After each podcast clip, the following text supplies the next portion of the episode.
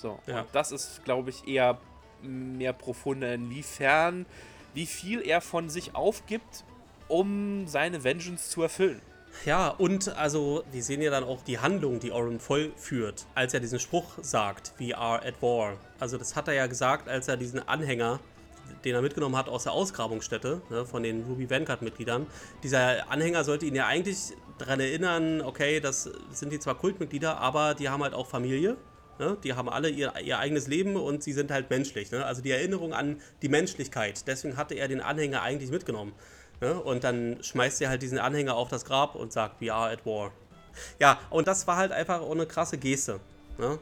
Ja, also wie gesagt, emotional, also nicht emotional, aber ähm, schockierender oder profunder war, glaube ich, die Reaktion von Orm auf die ganze Geschichte. Ja, Lordner, dass sie halt psychisch labil ist, das wissen wir alle. Ja, Das spielt sich auch sehr gut aus. Und in dem Moment hat sie halt gecrackt, ne? ja, Aber Orm hat ja gesagt, das war auch, wenn du dich mal an seine Lockerroom-Rede erinnert, ja. erinnerst, ne?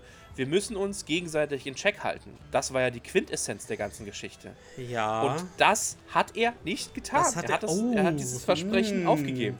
Nice, dass du das jetzt rausholst. Ja, stimmt. Er hat nicht. Ja. Wir müssen verantwortlich sein, uns gegenseitig in Check zu halten. Als die ganze Geschichte mit SCG passiert ist und mit Lordner und Delilah und sowas, hat gesagt, Leute, versprecht und ver wir müssen uns eins versprechen, dass wir uns gegenseitig aufhalten, wenn wir irgendwas Böses tun und machen.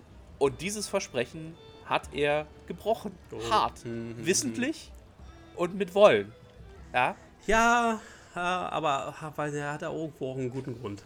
Ja, aber ja, hat er gemacht. Aber er gemacht. ja, Äh, nein, hat er nicht.